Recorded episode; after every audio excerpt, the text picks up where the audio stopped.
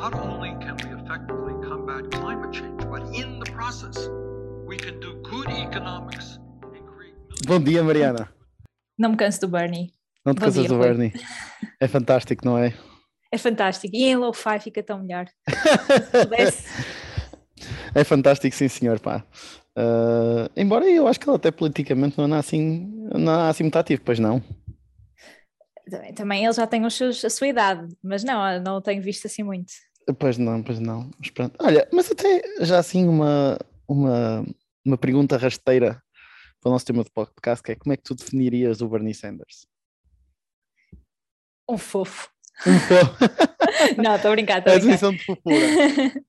Isso pode, eh, podes definir as pessoas como com várias coordenadas, eh, com vários rótulos, com o que tu quiseres. Eh, politicamente, eh, eu acho que o Bernie se define claramente à esquerda, eh, social-democrata, acho que já ouvi dizer isso. Uhum.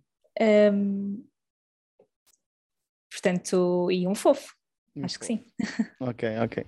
Olha, eh, mas então vamos já lançar-nos aqui. E e eu acho que, por acaso, nós quando estávamos a falar sobre o que é que íamos falar, nós vamos falar sobre a questão se nós nos devemos definir ou não. Ou se o ser humano deve ser definido ou não. E eu acho que isso é uma ótima questão, porque, pelo menos no crescimento, eu tenho assistido isso muito em relação a mim mesmo, parece que, paulatinamente, eu tenho menos necessidade de me definir. Até antes de falar, obviamente que é preciso discutir o que é que é nós definirmos. Mas eu, pelo menos, cada vez acho mais que as definições são muito perigosas. Mesmo quando definimos alguém, mesmo nesta questão, quando tu dizes, ah, este gajo é de esquerda ou este gajo é de direita. Ou tu mesma, quando também comentavas, e podemos discutir isso mais à frente, com não sei bem como é que tu defines. E, e a questão é, em primeiro lugar, eu gostava de perceber, imagina, a tua definição de definiste, a definição de definiste. Peço desculpa pelo pleonasmo, mas a, a questão é como é que nós, porque no meu entender, essa definição limi- eh, vai naturalmente limitar a perspectiva e a interpretação que tu tens das coisas, não? Ou da pessoa, neste caso. E mesmo em relação a ti mesmo. Achas que existe um, um, ah, um, um pré-julgamento quando, quando a pessoa se define e, portanto, isso limita aquilo que depois se ouve? que se ouve e até em relação a nós mesmos. E isso é que eu acho interessante. Hum. Que eu acho que é muito importante nós fugirmos da nossa própria categorização. Porque quando as pessoas dizem, ah, por exemplo, ah, eu supostamente não faria isto, ou isto não deve ser, isto não é um, um- isto é, de acordo com a minha concepção de mim mesmo, isto não é um comportamento meu. Obviamente que isto pode ter, ah, isto é, pode ter alguma base uh, de doença mental, mas eu quero excluir isso naturalmente. Quando eu quero dizer com doença mental, é uma pessoa estar muito ansiosa e ter assim algum ataque de ansiedade e dizer isto não sou eu. E aí sim, é uma, uma isto não sou eu porque uma pessoa está doente, não porque necessariamente não existe aqui uma, uma concepção metafísica. Enquanto quando uma pessoa se define, eh, eu acho que está-se a limitar muito a si mesmo. Mesmo quando acho que estas definições também têm a ver, pá, vou puxar assim um bocado pela parte política, mas também faz sentido que é, imagina, as definições normalmente levam muito a um identitira, i- a uma política identitária. Porque é, eu sou de esquerda, por exemplo, portanto eu só acredito em partidos de esquerda, eu sou de direita, portanto tudo que venha daquele lado eu não posso eu não posso definir. Portanto, acho que é estas duas grandes questões é a definição desta questão em torno de definir-te e depois em segundo lugar eh, qual é que tu achas que é a viabilidade destas definições, se fazem sentido ou não? Eu acho que aqui há duas, duas coisas a, a ter em conta. Uma coisa são ah, as definições como eixos ah, orientadores, uma bússola que te orienta ah, num determinado momento da vida, e esta parte é importante, porque ah, essa- essas orientações podem mudar, efetivamente, e, e teres noção que, que és um ser em mudança ah, e que podes mudar de opinião e que tens esse direito, ah, podes mudar não só de opinião, mas de, de forma de ver o mundo, de identidade, porque, porque as tuas experiências mudam, porque os factos mudaram e então a, a tua opinião muda. E, e dar-te essa liberdade é, é das maiores lá está, liberdades que, que o ser humano pode ter. Eh, é não se prender a- a- às definições que em algum momento da vida lhe foram úteis. Uhum. Agora, esta utilidade das, das- dos, dos rótulos ou das definições que nos pomos a nós mesmos ou aos outros muitas vezes existe nesse sentido exatamente de uh, categorização do mundo de forma a percebê-lo de uma forma mais lógica, uh, quase uma modelização. Uma, que é uma da, simplificação da realidade. Que é necessariamente uma simplificação da realidade e tem em conta vários pressupostos e limitações que não permitem compreender a realidade como um todo complexo que é. E não perder de vista que a realidade é complexa e é uh, inevitavelmente, e que o ser humano é inevitavelmente não a consegue compreender na totalidade uhum. o tempo todo, uh, estarmos conscientes desta limitação uh, permite-nos uh, fazermos estes modelos de simplificação da realidade ou rotularmos como X ou Y ou, ou, ou fazermos estas simplificações e não perder de vista que são apenas rótulos, não são pessoas, não são, não são uhum. imutáveis.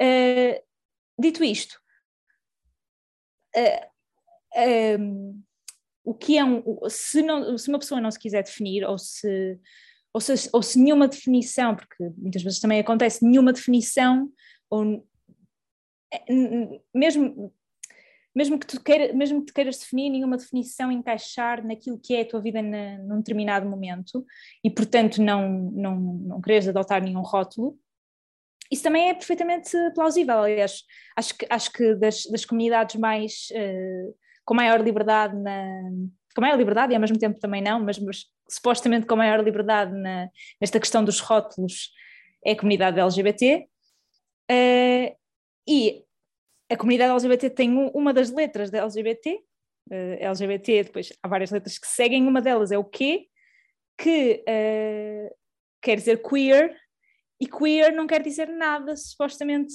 fixo, ou seja, é, é uhum. é simplesmente um, um, um, uma exploração, uma liberdade, é, é quase uma definição de liberdade uh, na orientação sexual. Uh, sem, sem uma pessoa se ter que definir como lésbica, uh, gay, bissexual, o que for. Se alguém se sentir confortável a, a, a, a rotular-se de qualquer uma das letras, pode fazê-lo, se não há este, esta outra letra que significa uh, um, um, um guarda-chuva um, muito maior. E a necessidade de pôr uma, uma letra que parece um guarda-chuva. Sim, pronto, lá está, porque, porque de certa forma eh, depois isto também tem, obviamente, se, se, quisermos entrar por aí, uma, uma questão grupal, não é? De, uhum. Do ser humano ter necessidade de se identificar com um grupo uh, e de pertencer a um coletivo. Uh, e muitas vezes é esta necessidade quase de, de sobrevivência, não é? De instinto de sobrevivência que, que, faz com que se identifiques com, com determinado grupo, por, por proteção. Não, por proteção e deixa que é agora até estava a falar aqui na questão de política. Porquê que uma pessoa se deve definir inicialmente à direita ou à esquerda? Ou porquê que, porquê que até, e, nós até nós já discutimos isto, que é, eh, nós até falamos muitas vezes da importância dessas identificações, só que, por exemplo, quando, nós dizemos, quando alguém diz que não é de esquerda nem é de direita, toda a gente sabe o que é que é, que é, que é, que é a extrema-direita. Portanto, Ou é de direita, simplesmente. Normalmente Ou... há, há mais tendência a dizer-se que, é, que são de direita quando quando não se definem politicamente. Exatamente, sim, isto é ser ideia quando não se definem politicamente. Pois a questão é mesmo essa. E porquê é que eu acho só que isso a nível de política, embora seja valioso, eu não sei se às vezes impossibilita muito o debate. Porque uh, o que é que eu quero dizer com isto? Porque se nós formos ver, a questão da identidade muitas vezes leva à confrontação e leva necessariamente aos partidos porem-se nas suas trincheiras e dizer, por exemplo, porque é que não é possível certos partidos de esquerda e direita negociarem, mesmo sabendo que eles têm identidades diferentes? Porque é que não é possível chegarem a certos acordos em certas medidas concretas? Isto é, porque é que tem que haver necessariamente toda uma sempre uma política, olhar sempre para os partidos como um todo e não para as propostas em específico. Uhum. Uh, eu aqui também... Acho que o exemplo, o exemplo maior disso é, é, é especificamente uh, a iniciativa liberal e, uh, por exemplo, o LIVRE, ou o Bloco de Esquerda até. Sim, uh, na, na, parte, na questão dos valores, dos valores sociais, por exemplo, uh, poderiam concordar em políticas de.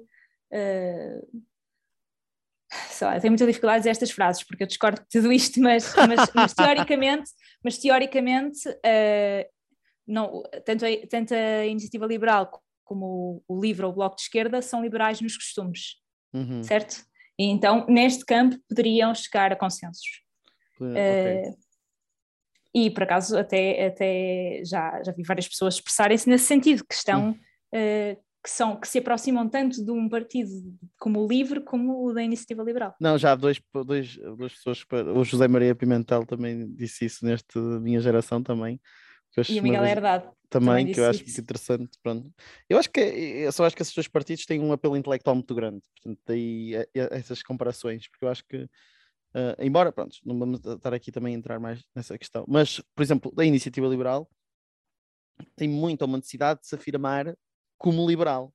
E tem muita necessidade de se afirmar mesmo dentro do espaço da direita. Não sei, imagina, a questão das definições pode ser importante para uma pessoa ter alguns, uma espécie de ponto de referência, como tu disseste, mas eu acho que isso normalmente acaba por ser extraordinariamente tóxico e mesmo na política, por causa da questão da confrontação, por não nos deixar sair da caixa muitas das vezes onde nós estamos, porque olhamos sempre para o outro lado de uma maneira confrontacional, mas mesmo também em relação a nós mesmos, porque eu acho que quando nós somos, uh, por causa dessa questão de, à medida que nós crescemos, e isso explica-se até se calhar a nível, uh, provavelmente a nível científico, existe uma tendência que nós no início queremos muito definir-nos para exatamente nos sentirmos integrados, e uhum. nós dizemos que somos uh, do, do, certo grupo, sei lá, no secundário, ou assim, alguma coisa, de haver aquela, aqueles grupos. A Mariana sorriu neste momento, portanto, eu acho esse apontamento interessante. Eu lembrei-me do grupo dos fixes, tá Exatamente, we have all... Fixes, uh, os losers, os fixes. We have all been there. We have all been uhum. there, portanto, a gente sabe como é que essas dinâmicas. Mas essas dinâmicas acontecem por causa disso, mas eu acho que uh, por causa dessa questão grupal, identificação e, da, e, do, e de nós sentirmos-nos bem quando sabermos que estamos incluídos num grupo. Só que eu acho que, e é isso, porque ainda por cima, num mundo em que as coisas são tão, tão, tão em mudança e mesmo a própria definição do espectro político, por exemplo, nós, nós, podemos pensar como a identidade é uma coisa que vai mudando ao longo dos tempos, quer em relação a nós mesmos, quer em relação à política. Isto é, um partido de esquerda há 20 anos atrás é completamente diferente de um partido à esquerda agora. Um, isto é, no, no, no espectro, cá está, porque isto também é uma questão da identidade, é uma coisa mutável que se vai, que se vai alterando ao longo do tempo. E eu, o que eu queria só dizer é que parece-me que, ainda por cima, naquelas conversas que nós já tivemos aqui, por causa daquela questão do eixo globalismo-nacionalismo, pela questão, a política, ao ser uma coisa que neste momento é tão, é tão multifacetada, se calhar é mesmo por isso que certos paradigmas começam a ser esquecidos e a questão da identificação torna-se menos necessária. Embora, mais uma vez, porque é que a ideologia pode ser importante e a identidade pode ser importante? Porque tu tens, muitas vezes, por exemplo, o PAN, uma das grandes críticas ao PAN é ok, vocês até têm medidas fixes, mas vocês não têm uma visão geral, isto é, eu não conheço qual é que é a tua visão geral da sociedade, parece que estão a fazer, não há uma matriz daquilo que vocês estão a fazer, não há essa coerência. Portanto, o meu, o meu raciocínio final é que eu acho que nós, se calhar, temos que começar a combater as próprias, uh, uh, estes preconceitos que nós temos, porque no final do dia a identidade, esta questão de nos vestirmos já há muito preconceito. E mesmo quando nós, quando nós queremos definir alguma coisa, normalmente estamos a meter as, as coisas numa caixa. E isso impossibilita-nos, por exemplo, até na questão das propinas, que nós já discutimos, isso muitas vezes, por, por a questão dos empréstimos das propinas ser muitas vezes vista como uma solução de direita, isso imediatamente tira pessoas dessa, tira desse raciocínio. Eu, eu não estou a dizer, eu não quero dizer que isto é, é, o correto que se deve fazer ou não, porque isso está uhum. sujeito a, a, discussão. Mas agora, só pelo facto de ser associado a uma cena de direita, corta imediatamente. Portanto, eu até pegando neste caso, até específico, gostaria de perceber então porque é que tu achas que pode ser importante na política, por exemplo, porque é que esta política até é associada à direita e por, por isso algumas pessoas não querem discutir simplesmente. Como é que isso pode ser bom? Eu, eu, acho, eu acho que não querer discutir, uh, não, uh, não, quer, uh, não acredito que, que isso seja completamente verdade. Ou seja, eu acho que, que, que, se, que quando se abre o debate, quando se abre o debate, a discussão, a de, hum. um determinado tema de debate, todas, as, todas as, as, soluções possíveis podem ser discutidas teoricamente e, e na prática e são discutidas, nem que sejam por um grupo mais do que outras. Uh, acho que existem aqui duas coisas muito diferentes e por isso é que um, ainda faz, para mim, ainda faz sentido uh, definirmos direita e definirmos esquerda, uh, porque estes grandes, dois grandes grupos têm um, uma matriz de valores uh, original e que, e que, depois foi adaptando ao longo dos tempos, mediante os problemas atu mais atuais, um, mas que é uma matriz orientadora de valores, uhum. do que é que é o fundamental uh, numa sociedade justa e, e digna uh, para se viver. Um, quando se fala especificamente das propinas, fala-se um, das propinas e de qualquer política pública, na verdade. Uhum. Uh, há duas coisas distintas daquilo que são os valores e daquilo que é uh, os dados concretos e o que, é que acontece na realidade. E muitas vezes essa parte é que é um bocadinho mais difícil, uh, porque muitas vezes não existem sequer dados para conseguir avaliar as políticas públicas uh, de forma decente, ou, nem, ou, mesmo em exemplos internacionais que se podem ir retirando. Um, as coisas nem, nem, sempre funcionam da mesma maneira, porque não têm uh, validade externa, ou seja, não, não, não podem ser aplicadas a outros, outros países por, por determinados fatores.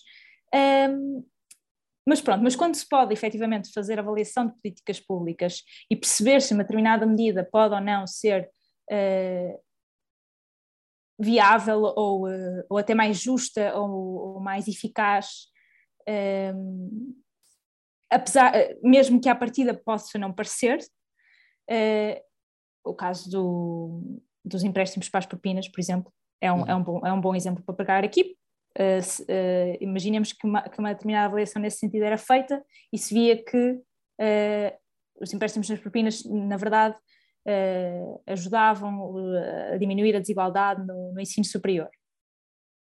então aí teria que se levantar todo um outro debate, que é o dos valores. E aí é que eu acho que faz sentido pegarmos na esquerda e na direita. Uhum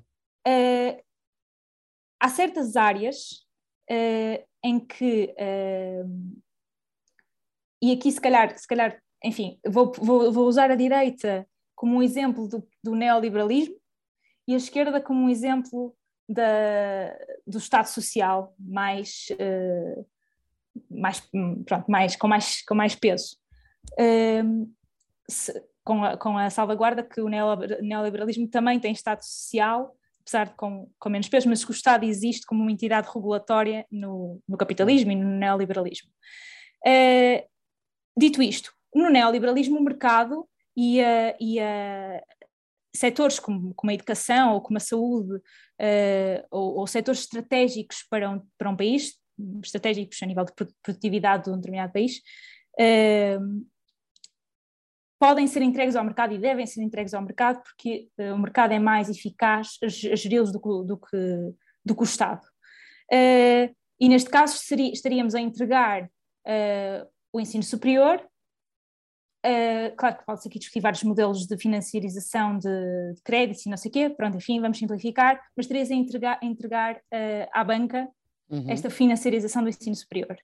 Do outro lado, se se essa redistribuição for feita diretamente pelo Estado e não pela banca, uh, então em vez de entregares à banca, estarias a entregar ao Estado, que através de, de, da coleta de impostos iria depois investir no ensino superior e pagar estas propinas uh, no ensino superior em vez de ser através da banca. Pronto. E aí é já uma questão de quem é que gera melhor, quem é que é mais eficaz, mais, uh, mais justo, mais o que quisermos chamar, uh, a gerir recursos.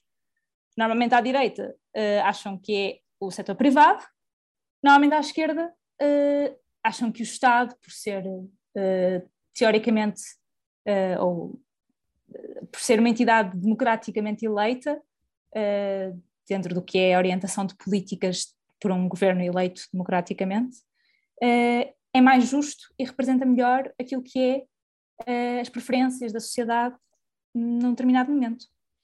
Sim, mas deixa-me só aqui dizer aqui que eu acho que tu disseste aí uma coisa fundamental que é vou associar esta visão política a esta ideia e esta visão política a esta ideia. Neste caso, uhum. tu disseste a esquerda mais ao Estado Social e a direita mais ao neoliberalismo. Mas eu acho que depois estes tipos de simplificações depois limitam muito o debate. E não estou a dizer porque eu percebo perfeitamente o que é que fizeste e, percebo perfeitamente de onde, é que, de onde é que veio isso.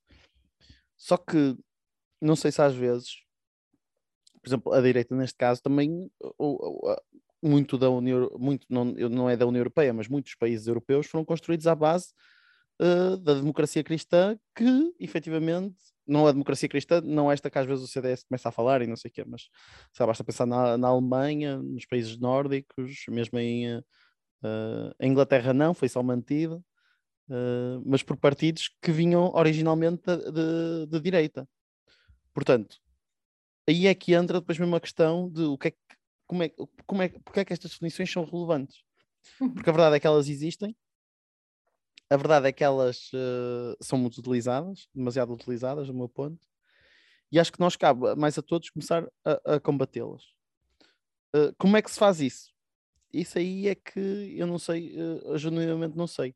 Mas queria que só, que só me fizesse Deixa, Deixa-me só, deixa só esclarecer uma coisa, que eu estava, uh, o exemplo que eu usei e as, as, as simplificações que usei aplicam-se a Portugal, Uhum. Uh, e se olharmos para os últimos anos, para as últimas décadas do que, do que tem sido a, a política portuguesa à esquerda e à direita, estas definições aplicam-se. Uh, extrapolações para outros países da Europa Sim, okay. ou Estados Unidos serão mais difíceis de fazer e teremos de ter outro contexto e toda, outra, toda uma outra conversa. Uhum. Não, mas eu até queria fazer só que tu me fizesse a questão, porque tu disseste tu gostavas muito que eu me definisse, mesmo por causa destas conversas que vamos tendo ao longo do podcast. Eu queria que tu explicasses porque é que achas que é importante essa definição. E porquê é que tens não, essa é- curiosidade? É, é, mais curiosidade, ou seja, uh, tu podes não te definir, eu não, eu não acho que alguém se tenha que definir para, para ter uma posição política ou para ter uma, uma opinião de todo. Uh, a minha curiosidade uh, veio mais de, de, de conhecer há, há, alguns anos e saber que, que as tuas opiniões às vezes flutuam num campo uh, que para o olho pouco treinado, é, é difícil de, de, perceber. Eh, mas este gajo é de direita, este gajo é de esquerda, este, ou, ou nem é bem de direita, é mais tipo, este gajo é liberal, é, ou, é, ou é de esquerda, ou é. onde, é que te, onde é que te alinhas no espectro político de uma forma uh, certeira? Obviamente que não tens que definir, e obvia, obviamente não precisas de todo definir. Uh, não, exatamente. Mais, melhor assim? Eu agradeço muito a questão, porque acho que é uma questão que faz muito sentido, mas a, questão, a minha questão começará por dizer que, se calhar é mesmo pela minha visão de, da própria política que tem mudado ao longo do tempo. Porquê é que ela tem mudado ao longo do tempo? Porque uh, uma das coisas que para mim eu critico muito em política uh, e que é às vezes uma é, é, é uma, uma idealização de uma está um fundamentalismo a nível de, de, de, de, ideologia que não é associado ao pragmatismo da realidade. Vou dar um exemplo muito, muito direto, que é, existe uma, a lei que, por exemplo, para englobar os rendimentos de capital uh, para eles serem tributados da mesma maneira que, os rendimentos de trabalho.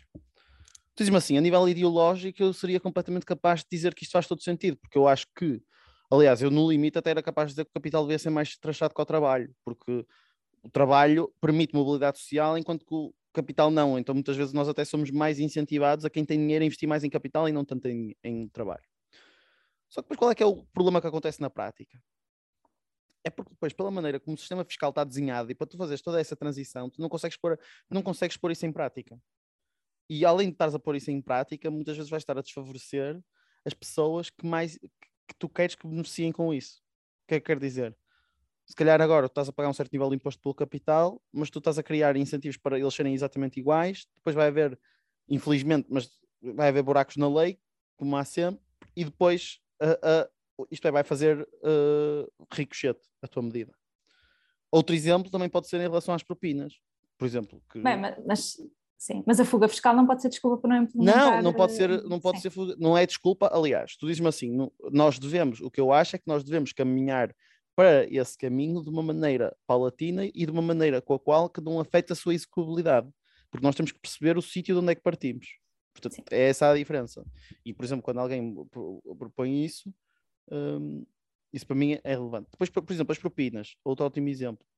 Uh, eu diria, eu neste momento ainda tenho alguns problemas, mais uma vez, com a questão de valores, mas, de acordo com a literatura científica, e posso dizer isto mais ou menos com os poucos artigos, não li, não, não sou especialista na área, não me debrucei, que efetivamente os países anglo-saxónicos onde existe isto, e, e este sistema de empréstimos, que não é os Estados Unidos, com exceção dos Estados Unidos, porque os Estados Unidos desregulou-se completamente, que efetivamente existe uma maior margem, uma maior progressão social e maior, isto é, pessoas de classe mais baixa a irem para o ensino superior comparativamente a países que têm, uh, que têm propinas livres. E, e se me disseres assim, se, se olhar para Portugal, eu digo que isso exatamente acontece. Porquê? Porque em Portugal, aquela questão de uh, as, unidade, as universidades públicas não têm, só que têm menos propinas.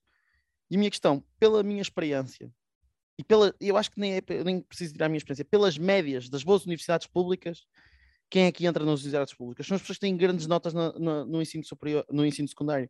Quem é que normalmente tem grandes notas no ensino secundário? São pessoas que vêm de colégios e são pessoas que, mesmo que estudem na escola pública, têm backgrounds socioeconómicos bastante bons. Portanto, o que é que acontece? Estás a fazer uma medida que está a beneficiar quem entra no ensino superior, não quem fica fora dele, que deviam ser as pessoas que tu queres, uh, que tu queres beneficiar. O que é que quero dizer com isto? É que hum, não sei se eu comecei a olhar para uma maneira para a política de uma maneira muito mais uh, por exemplo, eu estou aqui na Alemanha por exemplo, olha, uma coisa que eu acho absolutamente ridícula que é, que é de género por exemplo, porque é que os partidos tipicamente mais associados à direita são a favor dos carros nas cidades? Pá, não faz sentido nenhum. É que é uma estupidez, tipo, imagina, e eu digo-te isto, por exemplo, o Carlos Moedas, que supostamente era uma pessoa que tem mundo, pá, eu, pelo menos aqui na minha experiência na Alemanha, eu vou todo lado na Alemanha e não há carros nas cidades. Aliás, as zonas mais comerciais das cidades são as zonas que não têm carros. E isto está mais que estudado e mais que provado. E... O que é que quer dizer com isto? É que às vezes hum, as pessoas utilizam eh, esta questão de eh, qual é que é a razão dos partidos mais à direita estarem mais associados a defenderem os carros. Opa, honestamente não sei, mas acho que é uma. É, é, quer dizer, eles estão a ser, além de eles estarem a ser estúpidos. Uh, mas tu consegues, que... consegues traçar um caminho uh, da defesa dos carros até à, à, defesa do mercado, muito facilmente. Ah, pois, mas também... Passando pela negação das alterações climáticas e da pouca vontade de reverter coisas que vão ter, ou de, de fazer uma transição climática que vai ter inevitavelmente custo para as indústrias que já estão instituídas. As indústrias estão instituídas, exatamente, porque para mim, opa, olha, podia haver uma indústria uh, ferroviária muito mais importante do que aquela que existe, porque eu não quero. Eu Mas para isso tem que haver, tem que haver desenvolvimento, investimento estratégico num país uhum. Uh, e, e, mesmo a nível europeu tem que haver desenvolvimento estratégico que vai inevitavelmente contra uh, os grandes poderes de capital que já estão instituídos. E isso é uma luta política, é uma escolha política difícil de fazer e que muitas vezes uh, há pouca vontade política para fazer. E os partidos que estão no poder, que uhum. em Portugal vão alternando no, no chamado Centrão, uh, tanto no PS e no PSD, nenhum destes partidos tem vontade política para ir, para ir contra, uh, nem vontade, nem, nem sei se poder político para ir contra estes poderes, uh, passando pelo Leonardo. Não, passando sim, eu percebo, mas imagina, é, é, é, o que eu quero dizer só no todo este raciocínio que eu estou a ter, só para também voltar à questão da identificação, é que uh, obviamente que eu tenho uma matriz e acho que é visível no, durante o podcast e pelas conversas que eu diria que uh, a minha grande razão, a minha a política, eu acho. Porque é que a política existe? A política existe para resolver um, o maior problema de todos que existe na, nos humanos, que é a lotaria social, que é pessoas, tu não, tem, tu não sabes, ninguém sabe onde é que o sítio onde vai nascer. Portanto, o Estado deveria, nós devíamos olhar para o Estado como uma espécie de nivelador, olhar para o Estado e dizer: um, olha, acho que tu, como Estado é uma coisa que ultrapassa a nossa existência, uh, devia ser uma coisa que devia nivelar essa lotaria social. E a partir daí, eu digo assim, olhando para o panorama político português, eu diria que tipicamente são medidas como o Serviço Nacional de Saúde, são medidas como, o, uh, como a escola pública, são medidas uh, como teres uma, uma justiça que, que, não discrimina, por exemplo, a República para mim é um grande passo também nesta igualdade, porque a República, comparativamente à monarquia, na monarquia há pessoas que estão acima da lei, são as pessoas que têm sangue real causa de onde é que nasceram. Portanto, isto eu diria que é a minha grande definição de, de onde eu me enquadro. Agora, diz-me assim, eu acho que normalmente são as pessoas mais, são os partidos mais à esquerda que promovem mais este tipo de políticas. Agora tu dizes-me assim, porque é que eu tenho muita simpatia pela iniciativa liberal, neste caso em específico? Pá, se tu me dizes assim, é verdade que há uma parte da iniciativa liberal que honestamente são todos são meios uns, uns, uns chalupas no sentido quer dizer, eu ia dizer que não acreditam, mas isto é que são fundamentalistas no mercado, que acham que o mercado vai resolver tudo e que os ricos são. É como esta história do Elon Musk, agora que é o Elon Musk é um gajo bacana e quer salvar o mundo e não sei o quê, quando o que ele faz é, é mais espetáculo que outra coisa. Não, não é, não, é mais uma pessoa que vive de um culto de personalidade excessivo. Isto, o que eu quero dizer com, com isto no final do dia é que na iniciativa liberal eu vejo medidas uh, têm, trazido certos temas para o debate uh, português que são fundamentais e, e, que exatamente fala de, de, questões como a mobilidade social, uh, como a questão da imigração, isto é, quer resolver estes problemas, não concordo muito com isso, mas vejo, algo, honestamente, eu vejo honestidade intelectual ali. Acho que há pessoas que efetivamente querem mudar, querem mudar Portugal de uma maneira positiva e que querem exatamente resolver este problema da mobilidade social. Agora, muitas das vezes eu não concordo com eles. Por exemplo, eu não diria que o CDS tem essa, tanta essa preocupação. Nem diria muitas vezes o, o PSD quando perde-se também muitas vezes, porque depois são partidos que às vezes são só de direita uh, agressivo, uh, agressivo, isto é, que ficam entrincheirados e querem conservar, que, que, é exatamente isso, é que querem conservar as estruturas sociais do passado. E... O conservadorismo também Exatamente, é, exatamente. Isso tu dirias, isso é, isso é a coisa que eu mais sou contra. Assim dizer. Portanto, daí é que está. Eu não sei se respondi à tua questão. Uh, sim, eu, eu, percebo, percebo essa, essa linha e percebo também que, que cada caso é um caso, que pode que, que, as, que, que as coisas devem ser debatidas dos dois lados, mas uh, e, e, que lá está, por exemplo, partidos como, como a Iniciativa Liberal e qualquer partido democrático, na verdade, e que seja e que respeite uh, a nossa Constituição, de, que eu concordo com, uh, com o que está lá escrito e, e, que não discrimine e que tenha, e, que tenha em conta tudo aquilo que, que, que foi definido como, a, uh, como os pilares de uma sociedade justa uh, e democrática, tu, todos os partidos têm todo o direito de vir pôr na, na agenda pública e abrir debate às questões que considerem relevantes, aliás, foram eleitos hum. é porque há inquietações que precisam de ser resolvidas, um, e vamos debater e vamos abrir o debate e, e muitas vezes eh, quando se muitas vezes os problemas são os mesmos a, a, a forma de resolver é que é muito diferente uh, se nos preocupamos todos com, com os problemas da habitação se nos preocupamos todos com os problemas da, da educação ou da saúde uh, então devemos, devemos falar sobre eles e devemos uh, debater a melhor forma de os resolver de preferência e de, com, no mundo ideal com, com dados para, para podermos olhar para o assunto de uma forma o mais informada possível. Um, mas mas existe, existe uma matriz de valores fundamentais que estão por trás deste debate e, e, que, e, que, e que, tem que, e tem que entrar neles. Os meus, os meus valores que, que são mais à esquerda, eh, por exemplo, também são apoiados na, na literatura, que, por exemplo, a, a meritocracia é um mito que, que não permite a mobilidade social e que, e que, e que, e que o mercado não,